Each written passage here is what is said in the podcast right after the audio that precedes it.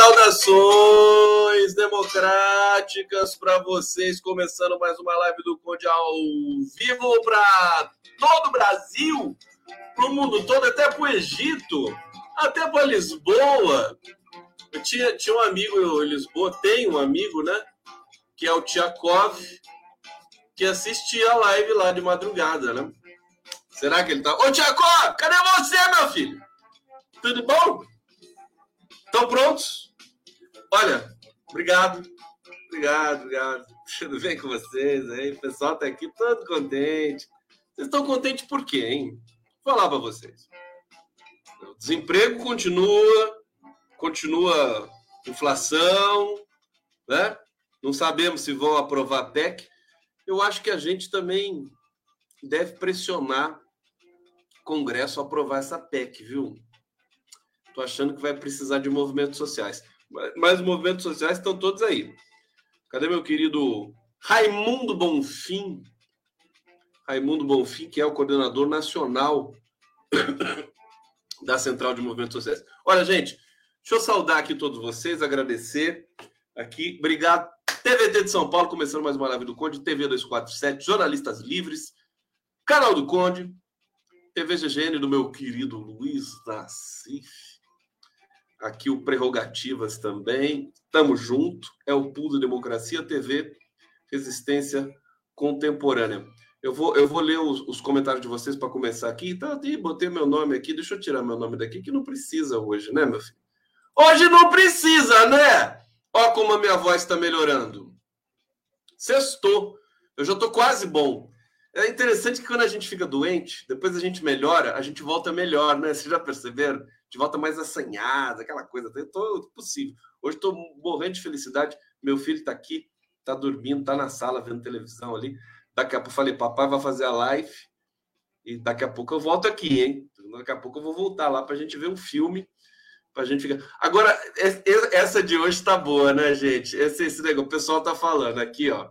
Aqui, ó, o Gabriel. Cadê? O Gabriel. Não, o Gabriel Blasco está aqui. Olha lá. Você já tem conta no cu? Conde, vocês. Olha, hoje foi o dia em que ocorreu a maior quantidade de trocadilhos da história da humanidade, né? O cu, que é, é desculpa eu dizer isso essa hora da noite, mas o nome da, da rede, que é, é o Twitter indiano, né? O nome é cu. O que eu vou fazer? Eu nem acho um nome, nem acho um nome ruim. Eu tinha um amigo que chegava, eu já contei isso, mas vou contar de novo, né? Porque hoje é, é o grande dia, né? Ele já morreu, esse meu amigo queridíssimo, Paulo Tarso, é, super inspiração. Bebia, né? Uma coisa assim maravilhosa, mas estava mais lúcido do que a maioria de, de todo mundo aí que a gente conhece. E andava pelos bares, né? E jogando xadrez, levava tabuleiro de xadrez na, na ele tinha uma bolsa, eu comprei uma bolsa igual que ele tinha, que é uma, uma, uma bolsa de pescador, sabe? Um alf, quase um alforge. Ele, dentro do, da bolsa dele, ele levava jornal, né? O jornal do dia, que ele lia, ia perambulando pelos bares, é, levava jornal, tabuleiro de xadrez, é, e ele, ele comprava, para sacanear as pessoas, ele comprava aquelas aqueles escorpiões de plástico de, de pescador, sabe? aquelas minhocas, eu botava na bolsa dele. Era o que tinha ali, né? Bom, salve Paulo Tarso, onde você estiver. Se você estivesse aqui hoje, a gente ia dar muita risada. Ele chegava, ele gostava de sacanear as pessoas, assim, né? Rodinha de amigo e tal. Aí é, ele tinha uma rodinha conversando, né? Ele chegava assim, interrompia, falando: com licença, com licença, com licença.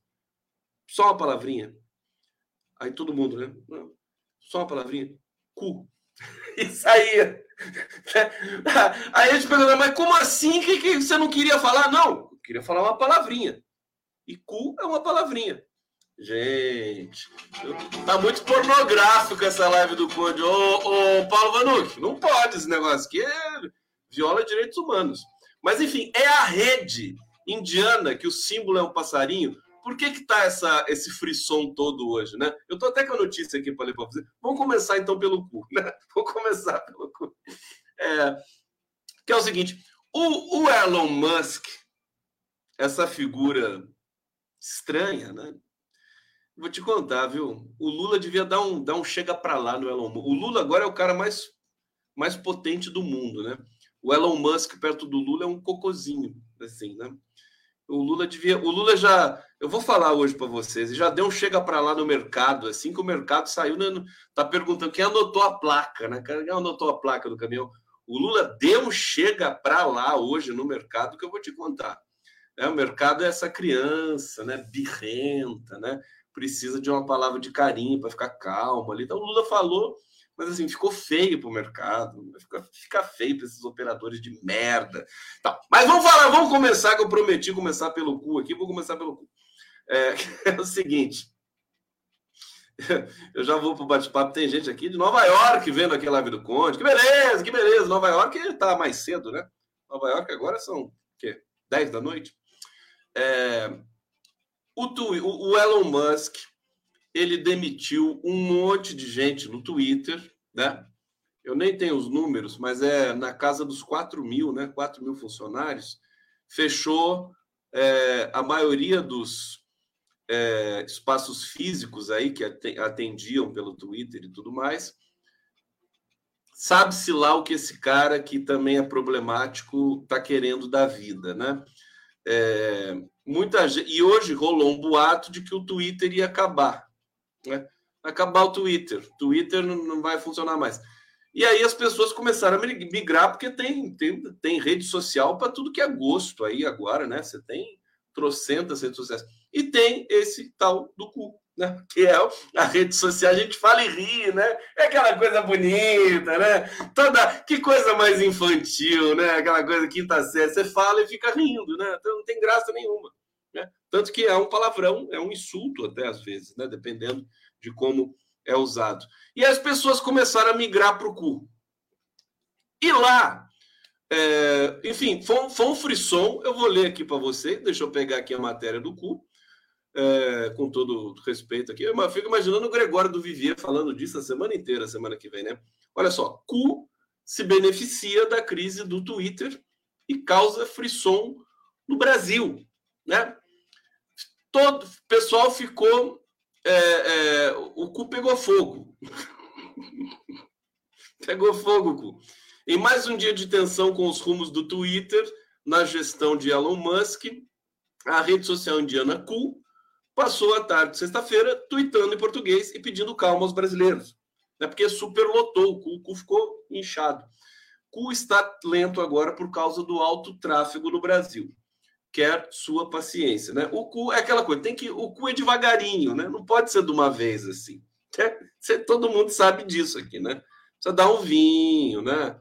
Eventualmente um, né? Um, sei, mano, um, um, lubrificante, alguma coisa. Bom, é isso, né? Tem que pedir para ir devagarinho, né? As demissões da companhia americana, o fechamento de escritórios e a onda de rumores de que o Twitter estaria perto do fim levaram brasileiros a buscar novas alternativas de comunicação rápida. Uma delas foi o Cu, aplicativo indiano, lançado em 2020 com 50 milhões de downloads. Não está divertida essa notícia? É bom, né? Isso aqui é política também, viu? Popular no Brasil. E, e o passarinho do cu é lindo. Quer ver? Deixa eu pegar aqui para vocês. Eu tinha, tinha que ter feito. Ô, produção, você não baixou aqui o passarinho do cu para mim?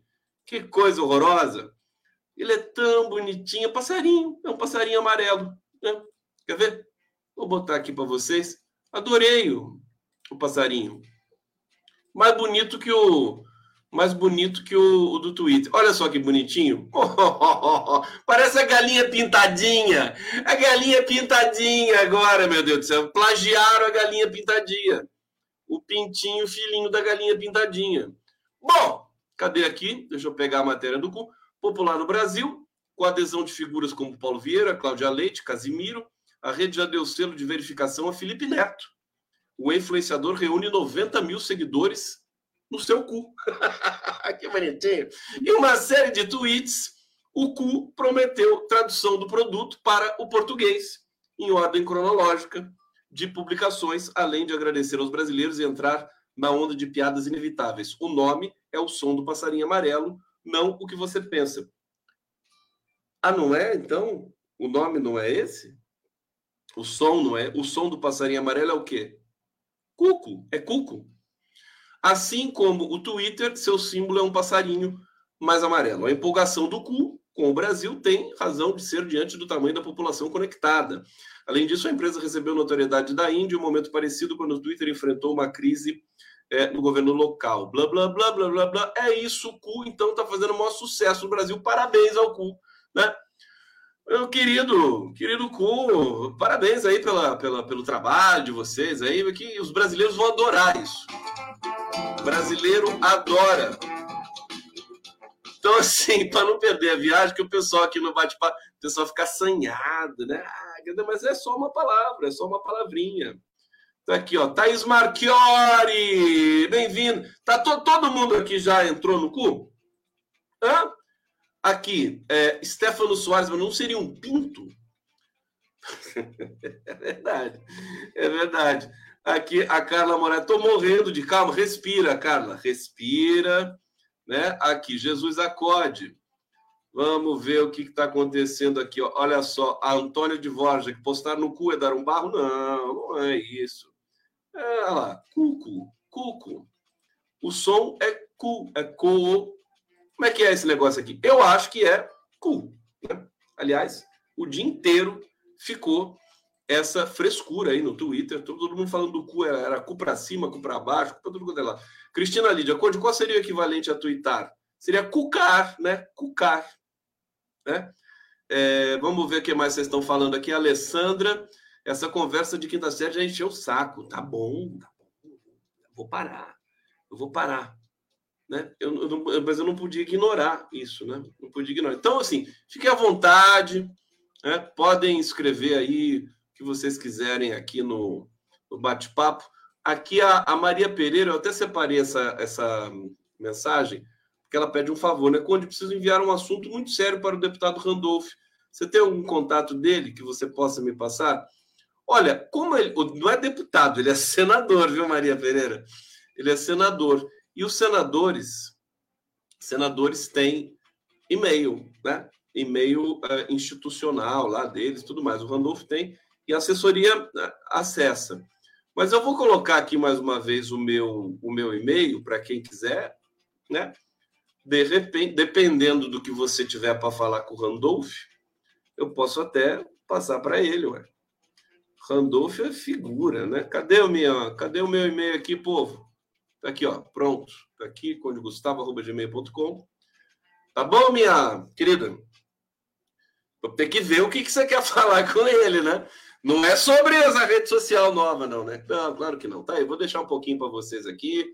Pode, adoro. E vou, vou, quero dizer o seguinte: eu recebi muita mensagem e esse fim de semana, que acho que eu vou conseguir descansar um pouquinho e vou daí eu vou responder, vou tentar responder as mensagens, tá bom, gente? Agradeço tantas mensagens carinhosas, criativas, é gente me mandando música, fez música, pessoal me mandou é, pinturas, é, é, sensacional, é bonito porque assim a gente tem essa conexão. As pessoas querem mostrar o que elas fazem, os trabalhos, querem sugerir, querem dar um carinho também, querem colaborar comigo. E eu continuo não colocando meu Pix aqui, mas vou colocar logo também para vocês aqui, porque eu estou animado. Essa sarada agora que eu vou dar, depois, depois do, depois dessa, dessa gripezinha, vai ser legal. Bom, gente, aqui, vou tirar o e-mail, tá? Para ficar só um pouquinho aqui. Quem anotou, anotou. Quem não anotou, depois anota. Olha, é, vamos, vamos falar do. Vamos começar falando do Lula começar com notícia boa, né? Olha, foi, foi muito bacana, não sei se vocês viram. É, o Lula foi para Portugal, se encontrou lá com o presidente português, que é o Marcelo Rebelo, Rebelo né? Se encontrou com o primeiro-ministro, que é o Antônio Costa, e lá estava também o presidente de Moçambique, cujo nome agora me escapou. Se alguém puder me lembrar aqui no bate-papo, eu agradeço presidente de Moçambique, o Lula ficou super feliz deles estarem ali todos juntos, língua portuguesa, né? O Lula não precisou de intérprete dessa vez, é, mas é de complicado conversar com português nativo, você tem que ter muita atenção, viu? Que é uma língua diferente, né? Aliás, é uma língua diferente, diferente. É, e aí depois eles foram, pro, conversaram bastante, importante, estratégico, né? É, com vistas aí É, o Lula não foi à toa para Portugal, né? O Lula está de olho é, na, é, no acordo que o Mercosul certamente agora, sob Lula, vai fazer com a União Europeia. Né? É um acordo que ficou enroscado aí durante tanto tempo, depois foi arrematado de uma maneira muito terrível ali, quando o Brasil estava fragilizado, é, e agora o Lula vai colocar ordem nessa casa aí, certamente. Então ele está de olho nesse acordo, ele quer trazer divisa para o Brasil. Né? Então ele, é, bom, costurou essa, essa conversa e depois ele deu uma pequena entrevista coletiva ali ao lado do primeiro-ministro, Antônio Costa. E, e ali eh, os jornalistas perguntaram e ele respondeu. Então, ele falou, por exemplo, do mercado, né? E aí, do, no, no assunto mercado, que estava assim, aquela histeria pelos jornais né, convencionais brasileiros, é, e mercado também, né, essa coisa, e, e alguma, alguma grita né, entre políticos ali mais conservadores que eventualmente podem vir a fazer oposição aí no governo Lula. Mas ele foi muito. porque não, não, ele não tinha dito nada demais, mercado que é sensível demais. É, mas ele foi, ele foi extremamente. Essa coisa, o Lula ser transparente espontâneo resolve tudo. Ele falou: olha, é, quem, quem me conhece, né? ele, ele, ele desafiou, né? Ele teve um tom assim que foi muito interessante. Ele falou: ninguém pode querer falar comigo, é, se atrever a falar comigo sobre, sobre é, responsabilidade fiscal, porque no meu governo, disse o Lula, nos oito anos de governo Lula, o Brasil foi o único país que fez superávit primário dentre todos os países do G20 ele fez essa comparação para humilhar mesmo, né? Para humilhar todo mundo que está por aí enchendo o saquinho dele, né? Esse pessoal do mercado que é tudo despreparado, né? Operador de mercado, dono de consultoria, pessoal que não tem cultura, né? E aí eles ficam suscetíveis a esse tipo de reação mecânica, né? A fala, né? Fala que é, o, o, eles, eles ficaram, eles deram tilt, né? Deram tilt porque assim, o Lula disse o seguinte lá no Egito, né? É, teto de gastos, né? É, eu não sei por que, que tem teto só para gasto social. Por que, que não tem teto para pagamento de juro? Aí seria muito bom ter um teto, porque o Brasil paga muito juro, certo? É, e ele simplesmente valorizou a política social. Falou: você não vai, não adianta você fazer uma política fiscal se você não tiver uma política fiscal. Se você não tiver a ética de um país em que 33 milhões de pessoas passam fome, você não produziu uma política social robusta, de respeito né, à altura, né, inclusive do voto que lhe foi entregue, que me foi entregue ali, se eu é, desdobrar aqui a fala como se fosse o Lula. Então, esse. Ele disse isso, e o pessoal é tão ruim de interpretação de texto, são tão precarizados, esses operadores, jornalistas, economistas aí alinhados à outra direita, o próprio Armínio Fraga, com todo respeito.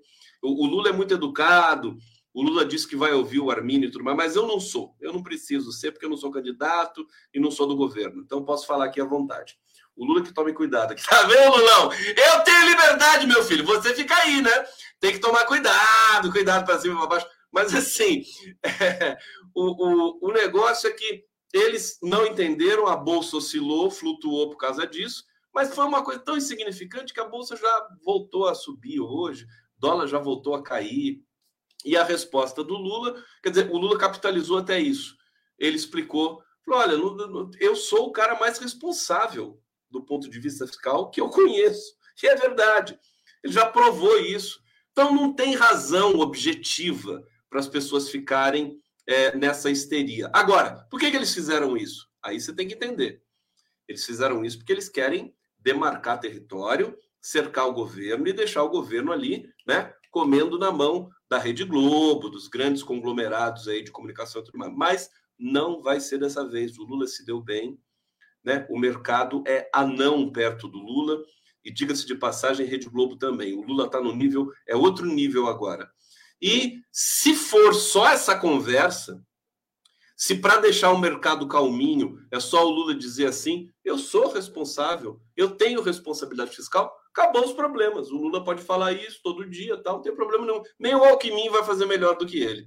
Aí, bom, então esse assunto, né, encerrou. Acho que foi interessante, deu esse primeiro sustinho aí, né? A, a, a, a os jornais já demonstraram. O Lula faz isso, né? É, para ver o que os outros, o que seus adversários futuros têm na mão, como é que eles vão agir. Então, ele vai desenhando o cenário, né? ele vai controlando esse tabuleiro em que vai se dar o embate. Nunca me esqueço do que o Bernardo Kucinski me disse aí alguns dias. O Lula está com o controle dos acontecimentos. É uma coisa brutal, é uma coisa importante, inclusive para os estudos né? É, de história, de linguagem, como é que o cara chega nesse patamar. Bom, aí ele falou, aí ele foi interpelado, foi interpelado pelo, uh, por um jornalista português também, sobre o avião, né? O avião do Serapieri, Serapieri, que é amigo dele. E aí ele foi, o Lula eh, eh, foi o mais transparente possível.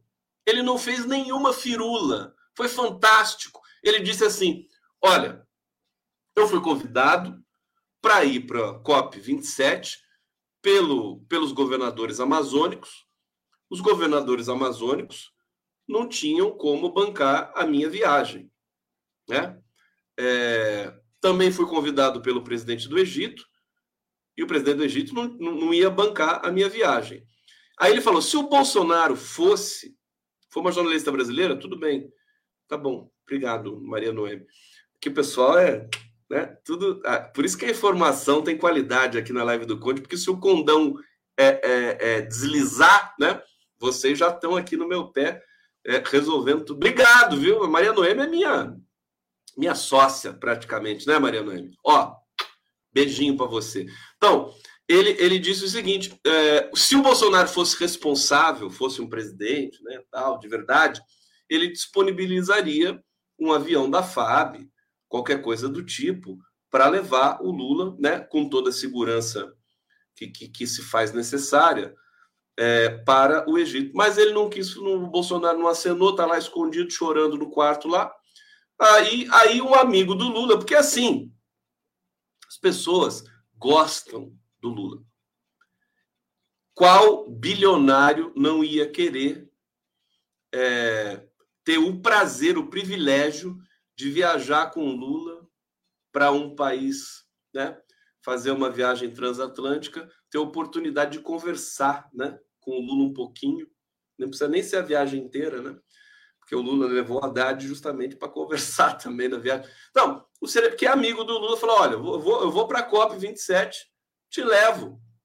O avião, esse, esse Serepieri comprou o avião, é um avião novo. O Lula deve ter ficado todo assanhado também para conhecer o avião. O Serepieri deve ter falado: não, não, meu avião é um avião fantástico, né? Porque o avião dele é enjoado mesmo, né? É um avião do lugar para 12 pessoas e tal, super moderno, tem autonomia, pode dar para ir até no Alasca sem reabastecer, aquela coisa fantástica, né? Então, eles foram, sem problema, e o Lula falou: olha, eu aceito, e vou aceitar de novo, se ele quiser, né? Se alguém quiser me dar carona de avião para algum lugar que eu estiver indo, eu vou aceitar de novo. Acabou a conversa. Acabou. Mas acabou. Você vê, você vê que a, a, a clareza, a transparência do Lula para dizer esse tipo de coisa, ele sabe que não é não é nenhum tipo de violação de nada. Também não tem, não vejo problema, sabe, de, de ponto de vista ético. O advogado do Lula, Luiz Carlos Rocha, querido Rochinha, que visitou o Lula durante os 580 dias lá na prisão de Curitiba, ele fez uma thread no Twitter que encerrou esse assunto aí. A imprensa deveria ter é, é, digamos, é, repercutido ah, o comentário do Rocha, porque ele faz um comentário técnico, né? O Lula não tem impeditivo nenhum, ele é um cidadão, ele, ele foi eleito, mas não assumiu ainda, não tem foro, não tem nada nesse momento. Bom, e aí, por que que brilha uma estrela, né? Por que que eu fiz essa capa aqui que o pessoal gostou? Eu achei que ficou muito bonita mesmo, o Lula olhando assim, olha que bonito, o Lula todo iluminado, fazer um cartaz maior disso aqui mandar para o Estuquinha, porque essa foto, inclusive, é do Estuquinha. É... Por que brilha uma estrela? O Lula está com a estrela forte. É, é isso que é importante. A gente também precisa resgatar não só a autoestima, mas a confiança. O Lula passa essa confiança para a gente. Ele vai, né? daqui a pouco ele volta para o Brasil. Perguntaram também da relação com as Forças Armadas, com os militares. O Lula não tem nem que responder, sabe? Mais esse tipo de especulação. Quer dizer, a gente ainda tem é, é, é, atos golpistas pelo país, e hoje nós tivemos mais. Eles estão sendo financiados de maneira é, é, criminosa, né? Eu vou entrar nesse tema aqui na segunda metade da live. É, mas, sabe, o Lula tem estrela. Né? Não vão conseguir tirar dele né, essa legitimidade monumental construída, que, embora a vitória não tenha sido por uma diferença muito grande, mas é aquilo que a gente tem dito aqui: a vitória foi gigantesca, porque havia toda uma máquina de mentiras, a máquina do Estado, né? E toda uma conspiração da ultradireita global para impedir que o Lula chegasse à presidência da República e ele chegou assim, ainda assim. Então, é o feito é extraordinário. Então, ele vai vir para o Brasil, vai é, assumir o papel dele na, na, nos bastidores ali da transição. Eu perguntei para Clara antes sobre que foi assessora do Lula durante muito tempo, autora desse livro aqui, Aliás, deixa eu fazer propaganda do livro da, da Clara, porque a Clarinha ela vai, vai entrar a, a segunda edição. O livro está sendo reimpresso pela Autêntica. Tá aqui, ó. A Clara cochichando nas orelhas do homem aqui, ó. Ela tá, tá a segunda, a segunda edição. Acho que não sei se vai ter algumas correções, fotos adicionais, tudo mais mas é super bacana. Eu falei para a Clara que ela precisa traduzir esse livro, precisa encomendar para a Autêntica tradução para o espanhol e para o inglês, porque a demanda por é, informações sobre o Lula no mundo ela já disparou, né? O próprio livro do Fernando Moraes, acho que o do Fernando Moraes já deve estar sendo traduzido ou já foi traduzido. Pessoal, brasileiro não pode ficar assim engolido, né? Tem, é, aqui é, agora a gente tem o cara mais, mais, né? Fueda del mundo, del mundo. É, precisa ser, né? Hollywood, né? Hollywood. Só, só para fazer filme desses últimos, né? Quantos anos aí? Cinco anos da vida do Lula, né? Vai ter que ter uns cinco filmes de Hollywood no mínimo, né? Para representar tudo. O Mandela tem três filmes. Três filmes de Hollywood foram feitos por um deles, o Morgan Freeman faz o Mandela. Que, que ator que poderia fazer o Lula no, no, no, no em Hollywood, internacionalmente? O, o... Vamos fazer uma enquete aqui? Qual ator que poderia fazer o Lula? É, Anthony Hopkins? Não, Anthony Hopkins não dá, né? Tem que ser alguém diferente. Bom, vamos lá. Chega de conversa mole. Falar do Bolsonaro, falar dessas manifestações golpistas aqui, porque é o seguinte, isso aqui está muito feio, né? Está muito, tá ficando feio. Rodovias federais voltam a ter seis bloqueios. É... Polícia Rodoviária disse nessa sexta-feira que há seis bloqueios em rodovias federais. Eles, eles paralisaram a Castelo Branco de novo. Ó, os nomes estão chegando aqui. Como vocês são muito fofos e engraçados, o Sean Connery já morreu, viu, Omar? Osmar? Desculpa te dar essa notícia, mas infelizmente eu gostava muito do, do Sean Connery também. Vamos dar like aqui, o pessoal está reclamando aqui. George Clooney. É, é, é, eu, eu gosto de George Clooney. Aqui o Antônio, Antônio Souza, o Antônio Souza dizendo, a estrela do Lula sempre brilhou. Sim, sempre brilhou. Sempre brilhou. Eu falei que não. Ela voltou a brilhar mais forte, o Antônio. É isso. Deixa eu ver, Leonardo DiCaprio. Não sei se ele é tão bonito para fazer o Lula. Robert De Niro. Acho que o Robert De Niro já passou do ponto também. Mark Rufus. Rapaz, eu não sei quem é o Mark Rufus. Não sei. Danny DeVito, ah, não, Danny DeVito, não, tampinha, tem um metro e meio, Danny DeVito, o Lula é alto. Javier Bardem, esse eu gostei. Benício Del Toro, também, também. Tem que perguntar para a Janja, né? Tem que perguntar para a Janja. Alpatino, é, mas o Alpatino já passou também, tá com quase 80 o Alpatino. Tá? É, porque vai ter que fazer o Lula mais jovem também, né? Deniro, blá blá blá, pá, pá, pá, pá, Bandeiras, Wagner Moura, Antônio Bandeiras. Cadê o Wagner Moura? Ricardo Darim. Tá aí. Stallone. Gente, é demais, cara. É demais. É, é, e, e, podia ser até, até o, o seu Jorge é convidado para fazer tanto filme, né? Podia até convidar o seu Jorge. Tá? O Marco Rufalo. Eu gosto do Marco Rufalo. Rufalo Rufalo. É um cara muito legal também. Johnny Depp. Tá aí, agora vai esse negócio aqui. Vamos lá. É, deixa eu trazer aqui, né? Polícia Rodoviária é, é, relatou seis bloqueios, foi questionada, é, é, mas não informou onde ocorrem os bloqueios. Um deles eu sei que é na Castelo Branco. É, nas redes sociais, a corporação diz que são seis bloqueios totais e um parcial, que no total foram desfeitas 1.156 interdições. Olha, esse pessoal continua financiado, eles continuam é, é, fazendo vaquinhas online. O cara teve um cara que arrecadou 66 mil reais, né, para comprar mantimento, para comprar é, alimentação. E esse pessoal não está trabalhando, quer dizer, o trabalho deles é fazer esse tipo de é, ato antidemocrático. Eu acho curioso, sabe o que, que eu acho? O seguinte, é até bonito você ver as pessoas fazendo captação na internet para fazer manifestação é, nas ruas, mas não pode pedir para ter golpe, sabe? Por que, que não faz manifestação para é, combater a fome no Brasil? Por que, que não pega esse dinheiro e faz que nem o MST fez, o MTST, a Coalizão Negra por Direitos, sabe? Encaminha essa receita para as entidades, faz alguma coisa de bom para o teu país. Que caminhoneirada dos infernos, gente golpista podre. Por que essa fixação nesse tipo de coisa? Vão precisar de uma de uma de uma reciclagem cognitiva assim de alta, sabe, de alta amperagem. Que coisa! Faz alguma coisa boa para o Brasil. Já que vocês têm essa capacidade de ficar aí se, é, é, é, se mobilizando, faz mobilização para combater a fome, para ter mais emprego, para o salário ser melhor, sabe? Para derrubar a reforma trabalhista. Por que, que vocês não fazem isso?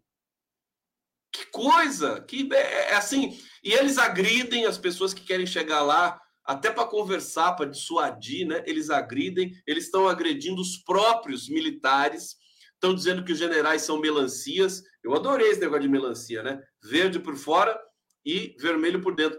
Mas, mas melancia, melancia não é verde oliva. Melancia é verde, é verde piscina, né? Essa piada não foi muito boa, não, viu? Desculpa, nem a deles, nem a minha. Agora, sabe, e aí? E aí o que está acontecendo? O, o, o, o, TSE, as autoridades, o Alexandre de Moraes, sobretudo, eles estão. É, é, fizeram bloqueios de 34 contos, mas eles continuam arrecadando dinheiro. Então tem que ter. Eu não gosto da expressão, mas tem que ter uma força-tarefa tem que botar a inteligência do Estado brasileiro, a ABIN, o GSI. Bom, GSI e ABIN sob Bolsonaro são duas organizações criminosas, né? Mas quando nós voltarmos a ter, né, eu acho que tudo isso só vai se resolver de fato com a chegada concreta de Lula à presidência da República, né? É porque as pessoas ficam sem saber o que fazer, o país não tem comando, né? Não tem comando, não tem um ministro da Justiça, Imagina o Flávio Dino, que muito provavelmente vai ser o ministro da Justina, da, da Justina, da Justiça. Imagina o Flávio Dino diante de uma situação dessa. Sabe? Acabava, mas é imediatamente. Ele ia, sabe, ia dar coletivas, ia se deslocar, iria para os locais ali de mobilização criminosa, as pessoas iriam para a cadeia, os financiadores iriam para a cadeia e, e o assunto ia encerrar. A gente vai ter de ter paciência, né? porque eles vão continuar, já já estão se organizando de novo. É, é um vírus, né? como se fosse um vírus. E lá em Nova York, é, a, se vocês não sabem, o Alan dos Santos, que está foragido em, em, nos Estados Unidos, e eu não sei porque que não é preso lá, também acho que isso vai mudar quando o Brasil tiver um governo sério. O Lula assumir a presidência da República. Porque daí é o governo brasileiro pedir extradição desse bandido foragido dos Estados Unidos. O Alan dos Santos captou dinheiro e foi ele que organizou aquela, as agressões aos ministros do STF. Tá certo? Então, é, isso vai ser um capítulo, né? Evidentemente, eu acho que o Lula não pode nem se meter pessoalmente nisso, ele tem que delegar para o Flávio Dino, você entendeu? É, e, e as coisas é, serem realmente aceleradas do ponto de vista da punição e tudo mais. Agora, uh, enfim, lamentável, lamentável, né? É, as próprias polícias tão, acabam por ser investigadas também pelo Ministério Público, porque muitos né, fazem quase que é, é, corredor para o, o ativista criminoso, né? Não dá para chamar de ativista, né? Esses terroristas, né? Eles são coniventes com os terroristas. Né? Em outras situações, é jato d'água. Você pega o jato d'água e joga lá nesses caras, entendeu? É, se não estiver usando criança como escudo, que também é outro ato que é, denota aí a, o caráter dessas pessoas. E aí, só para engatar uma coisa, deixa eu colocar, um, vamos colocar uma vinheta. Eu tô animado hoje, viu? Tô, tô quase bom, quase bom. Deixa eu ver o que, que vocês estão falando aqui no bate-papo, que vocês estão falando coisas importantes aqui. É, deixa eu ver, deixa eu ver, deixa eu ver, deixa eu ver, deixa eu ver. Isso é meia dúzia de empresa de transporte. É por aí. Chopa! Harmonica Blues. Ah, o gaitista aqui. Ivana Marconde, não teria como a imigração dos Estados Unidos enquadrar esse pessoal? Eu acho que tem vários caminhos. Precisa, precisa, e o caminho principal é o governo brasileiro cobrar. Como o governo brasileiro, nesse momento, é conivente né, com o, o bandido Alan dos Santos, ele, né, tá, a coisa está parada, está emperrada lá. Certeza que no primeiro de janeiro, o Alan dos Santos ele vai, ele vai desaparecer. Acho que ele vai fugir para outro país, né? Vai, enfim, mudar de nome, vai, vai ser uma coisa mais dramática, né?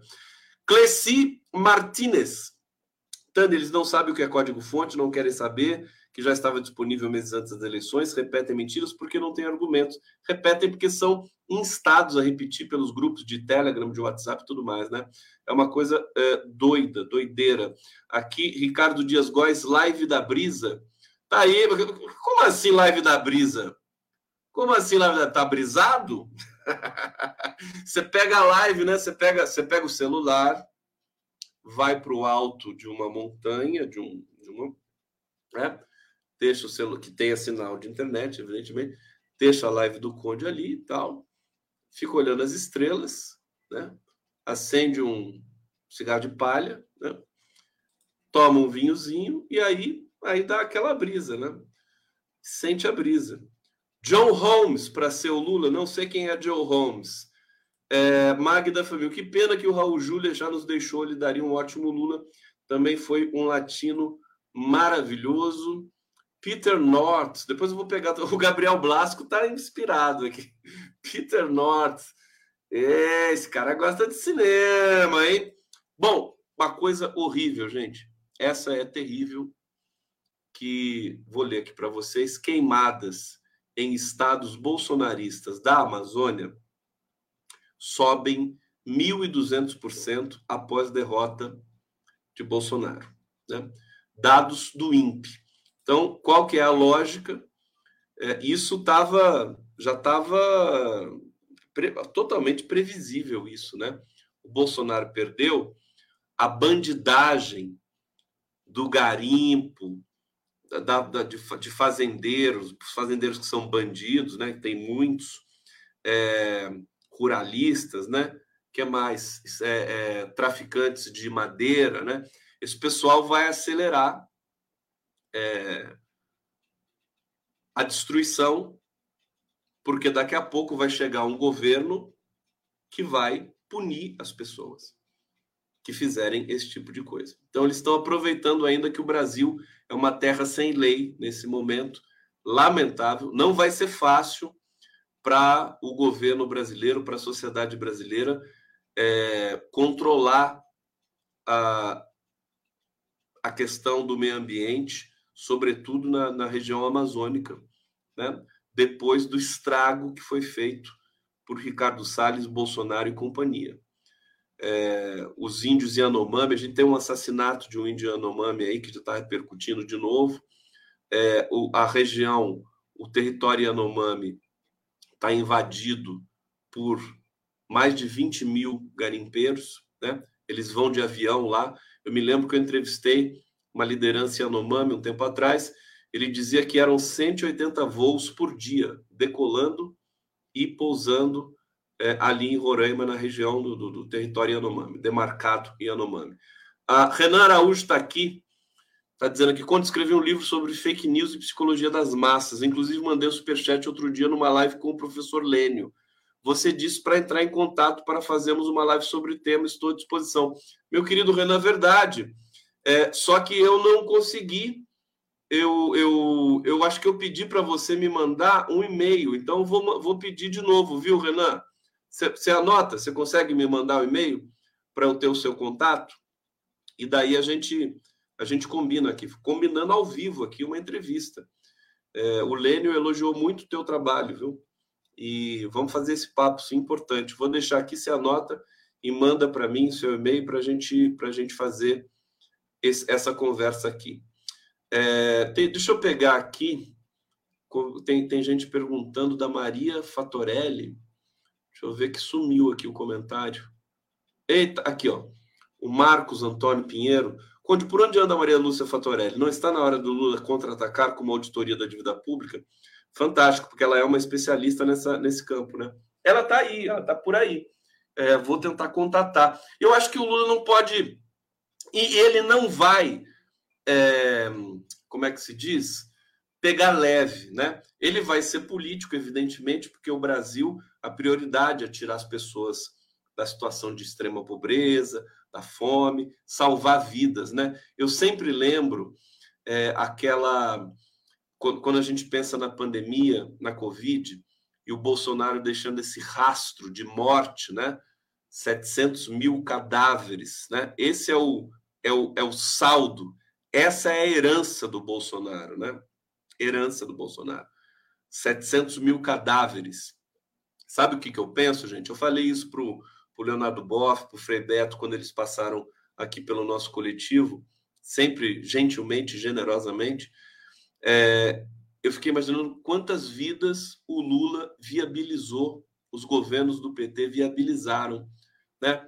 Com a, levando a sério a política de vacina, fazendo o Brasil ter o melhor programa de vacinação do mundo, ter um sistema de saúde atuante com problemas aqui e ali, mas um, dos maiores sistemas mais respeitados do mundo, que é o SUS, muito investimento dos governos do PT. Quer dizer, com vacinação, com Bolsa Família, com é, é, os programas sociais também é, de inclusão né, é, universitária e tudo mais, né? É, e outros benefícios que, que foram traçados ali nos governos democráticos, quanta gente nasceu, quanta gente viveu, quanta gente, é, quantos brasileiros tiveram acesso à saúde, cresceram e estão hoje aí né, firmes e fortes. Então, eu, sempre pensei, entender o meu raciocínio, quer dizer, o Bolsonaro deixou um rastro de morte e Lula e Dilma deixaram um rastro de vida. Né? Brasileiros saudáveis, né, felizes, com emprego, e agora a gente vai ter de construir isso tudo de novo. Né? A gente tem ter a ideia também de como a administração pública, a política, ela pode ser decisiva e sempre é decisiva para a tua vida mais singela, né? O teu dia a dia, a política, o voto na presidência, ele interfere, ele é, é, tem consequências imediatas, né? na tua vida, na tua rotina. Bom, deixa eu é, descrever essa tragédia que transcorre, por exemplo, na região, é, portanto, na região amazônica. Né? Queimadas na região, é, que é hoje um dos principais arcos de devastação na Amazônia, é, que são ali Amazônia, Acre e Rondônia. É, os governos reeleitos são bolsonaristas, e onde o Bolsonaro teve ampla votação, tiveram um aumento expressivo e sem precedentes logo depois da derrota do Pestilento. Dados do, do, do INPE registraram 3.332 focos de calor entre os dias 1 de novembro e 16 de novembro, no Amazonas, no Acre e em Rondônia, região conhecida como Amacro. É, no mesmo período, em 2021, foram 253 incêndios nos três estados. O aumento foi de 1.216%. O que está acontecendo? Incêndios criminosos. São ser denunciados é, e, e, e, precisam, né? É bom que a Isabela Teixeira, Marina Silva, a, essas pessoas que estão aí cotadas para ser ministro e tudo mais, é, estejam de olho para não deixar isso passar batido, não deixar, sobretudo, essa ação criminosa de vingança né, pela derrota do pestilento. A evolução das queimadas nos últimos 10 anos, levando-se em conta a primeira metade do mês de novembro, mostra que os picos de incêndio, os aumentos de sua incidência, são sem precedência, uma tragédia. Você imagina se o Bolsonaro ganhasse essa eleição, né? A Amazônia estava absolutamente condenada. A gente ia ter, ia ser um problema global, né? O Brasil certamente ia acabar re, recebendo uma intervenção internacional se o Bolsonaro fosse é, reeleito, né? A gente se livrou de mais essa tragédia. Bom, voltar para o Lula sobre a carta que ele recebeu do recebeu, na verdade, Pedro Malan, Edmar Baixa e Armínio Fraga é, dividiram uma carta, né, a assinatura de uma carta que foi publicada na Folha de São Paulo ontem, pedindo para o Lula responsabilidade fiscal. E o Lula, hoje, na resposta ali na coletiva em Portugal, ele disse que ficou feliz, foi muito bonita a reação dele. É de quebrar as pernas realmente daquelas pessoas que querem atacar o Lula o tempo todo, né? é, disse assim: estou ótimo, fico feliz de ter pessoas importantes escrevendo cartas e me dando conselhos. Se forem conselhos bons, eu vou seguir. O Lula é muito pragmático, né? É, é muito bacana isso. Eu vou ler o que o Lula disse lá para vocês, né? Ainda não li a carta, mas fiquei feliz em saber de uma carta de pessoas importantes me alertando sobre problemas econômicos e dando sugestões. Eu sei ouvir conselhos e, se fizer sentido, seguir. Né? muito simples.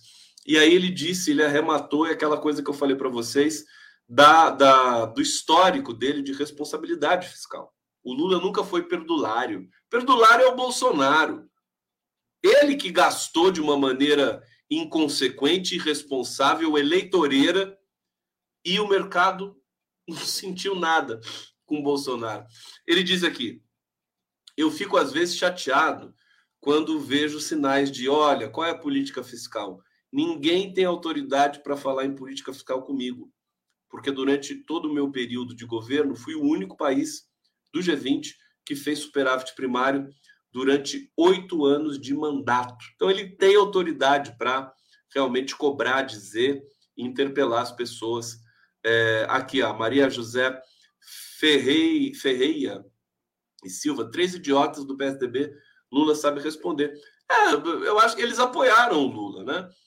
É, tudo bem, sabe que pensa diferente e tudo mais. E o Lula realmente ele gosta das sugestões que são é, do outro de outro campo de pensamento, né? Ele sabe que é ele, a, a, parte da, da, da grande inteligência, né? Dessa dessa preponderância no debate público que o Lula angariou durante tanto tempo é justamente isso. Ele sabe conviver com os diferentes. Né? Ele sabe. Haja vista, você vai ver como é que o PT funciona. O PT tem 12 correntes internas que vai abrir uma disputa, porque provavelmente a Gleisi Hoffmann vai ser ministra, e é, vai haver uma, uma, enfim, um nome vai ser apontado para a presidência do PT. Evidentemente, o Lula vai apontar esse nome, e, e vai ser aprovado ali pelo, pelo diretório. É, bom, fica aí então essa, essa denúncia para vocês. É, deixa eu tratar agora da questão do Fernando Haddad para economia, né? É, eu tinha dito para vocês aqui já desde lá atrás que a ida do Haddad nessa viagem internacional com Lula é, é que o Haddad vai ter o papel central no governo Lula. Né? Nem na necessidade de especular se é, se é Casa Civil, se é economia, se é, se é secretaria-geral. O Haddad acho que não tem perfil para secretaria-geral, porque negociar com o Congresso é uma coisa pesada. Tá? Aí o Alexandre Padilha está perfeito, né? mas o Padilha também é um grande médico que pode ir também para o Ministério da é, saúde. Mas o, o isso está claro que o Haddad é, vai ser uma figura central, tá? É, agora, como o, o ministério mais importante para todos os efeitos e para esse clima, esse imaginário que, que tem no Brasil é o da economia, é o da fazenda, então especula-se que ele vai assumir a fazenda. Eu gostei muito da visão do Nassif, é, analisando por que o Fernando Haddad na fazenda seria algo, é, é, o mais interessante, né? porque o Haddad ele, ele não é um economista, é, digamos, de formação, ele tem mestrado em economia, mas ele é um uh, jurista, né? ele fez direito e depois se doutorou também em filosofia. Então, o fato é que ele, ele tem uma formação muito completa, Fernando Haddad. Agora, mais do que isso, o Haddad ele tem ousadia. Basta ver o que ele fez no Ministério da Educação, Prefeitura de São Paulo. Ele é um cara, o Lula sabe disso, por isso que o Lula ele admira muito o Haddad, né? É, a gente percebe isso, todas as falas do Lula e a própria linguagem corporal, visual do Lula, ele gosta muito do Haddad, admira mesmo. Então, é, é, o, Haddad tem esse, esse, essa ligação com o Lula de confiança, de lealdade, né? É, e eu acho interessante a gente já é, preparar os nossos corações para ver o Haddad sendo protagonista nesse governo. Vai ser protagonista, vai segurar uma bronca muito grande, e como ele é ousado, ele vai refazer as questões aí desse imposto progressivo que já estava no plano de governo dele em 2018. Plano de governo do Haddad 2018 é, é uma maravilha. Plano de governo do Haddad candidato à prefeitura de São Paulo em 2016 e mesmo em 2012 também é uma obra-prima, uma obra de arte. Se eu olhar todos os pontos que foram ali anotados, até porque o Haddad também sabe aglutinar pessoas competentes no, seu entorno, né? Então, tá chegando, é o que é o que a Clara antes me disse. É, é, e hoje, quem me disse isso também, quem foi, não, vou, não sei se eu vou lembrar agora, é, Acho que o Márcio Postman, exatamente, o economista, presidente do Instituto Lula, né? Márcio Postman, que é um dos economistas mais respeitados do Brasil há muito tempo. Né? Eu até brinquei com ele hoje, ele não gosta que elogie muito ele, fica sem graça e tal. Mas o Márcio Postman ganhou três prêmios Jabuti. Sabe o que é isso? Três prêmios Jabuti, né? Por textos, por livros é, especializados, né? De economia. É uma, é uma enormidade, né? É, e, o, e o Postman também disse, quer dizer, o, o, o Lula, o, e nós, todos nós, temos a chance e vamos assistir é, o melhor governo da história do Brasil. Tem tudo para ser o melhor governo da história, todos os tempos.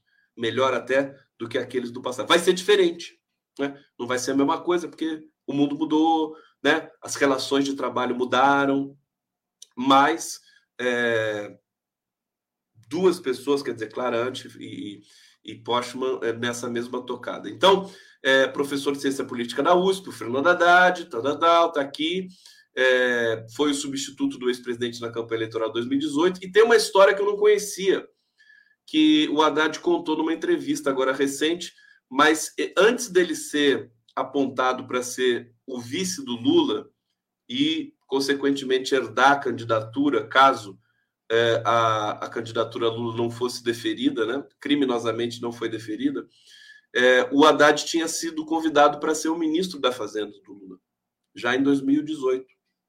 Né? É, o convite do Lula veio antes do julgamento do TRF4, diz o Haddad.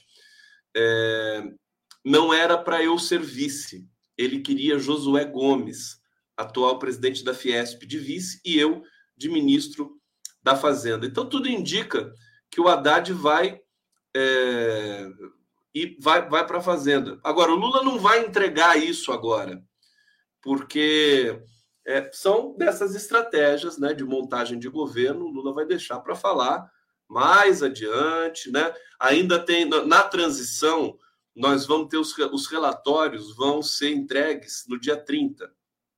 É, nós estamos no dia 18, né? Tem 12 dias. Então, todos os grupos vão ter de entregar esses relatórios que vão apontar, vão dar o diagnóstico de cada área do governo, e a partir desse diagnóstico vai ser formatado uma é, é, um trabalho mais é, é concreto de, de, do, do primeiro de janeiro e dos primeiros 100 dias de governo. Né? É, o fim da. Não, acho que a transição ela, ela segue depois, não sei, acho que ela segue até dezembro. É, mas o fato é esse: os relatórios iniciais vão sair agora. queria deixar registrado isso aqui com vocês, porque é uma, é, um, é uma zona né, do noticiário muito sensível, né, que as pessoas ficam especulando demais. É, e eu aqui aposto as fichas que o Fernando Haddad vai ter esse papel realmente de protagonista. Para terminar, mais uma notícia triste né, dos indígenas. É, indígenas cobram autoridades de Roraima após assassinato de mulher em Anomami. Tiros foram disparados em direção ao grupo de 30 pessoas. Entidades alertam para crimes de ódio e vulnerabilidade social. É, vamos ficar atento aqui. O nome da indígena é Ana Yanomami Xexana, morreu no local. É, teve ali também atuação da polícia depois. Agora, deixar claro para vocês, né? Que e, e, e, e, a transição precisa saber disso. Eu não sei que grupo, não sei se é o grupo do meio ambiente, se é o grupo da justiça, mas tem de olhar com muita atenção o que está acontecendo agora né, no território Yanomami e no, na região norte de maneira geral. Os é, fazendeiros, garimpeiros, madeireiros, bandidos né, ilegais, eles estão passando a boiada ali. Então, acho que é importante. Eu vi recentemente uma integrante do, do grupo de saúde dizer que nós precisamos comprar vacina bivalente contra a Covid, né? É, já, não dá para esperar até janeiro. Né? O governo é, de transição né, precisa é, fazer acontecer já, para poupar vidas. Não dá para esperar 40 dias esse verme lá ainda na presidência sem fazer nada. Né? A mesma coisa vale para a questão é, da, da, da, das questões indígenas. Né? Precisa ser feito alguma coisa imediatamente. Porque se esperar esses 40 dias que restam, é, o pessoal, esses fazendeiros bandidos, vão matar muitos indígenas até lá.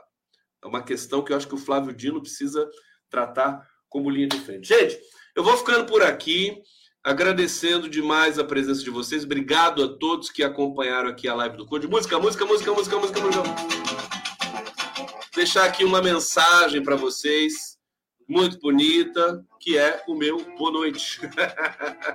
o Lula está chegando no Brasil na segunda. Ah, não, ele chega amanhã. Amanhã ele volta e na segunda-feira ele vai com tudo, com tudo, para realmente fazer a coisa acontecer, montar o grupo de trabalho do, do, dos militares e tudo mais, né? E vai ser lindo, como sempre. Mas tomara que ele volte a dar uma circulada pelo, pelo mundo, né? Mas, mas tão bonito ver o Lula sendo recebido no mundo todo. Não é verdade, gente? Não é verdade? Obrigado, gente. Um beijo. Ó. Viva Lula! Semana de Lula.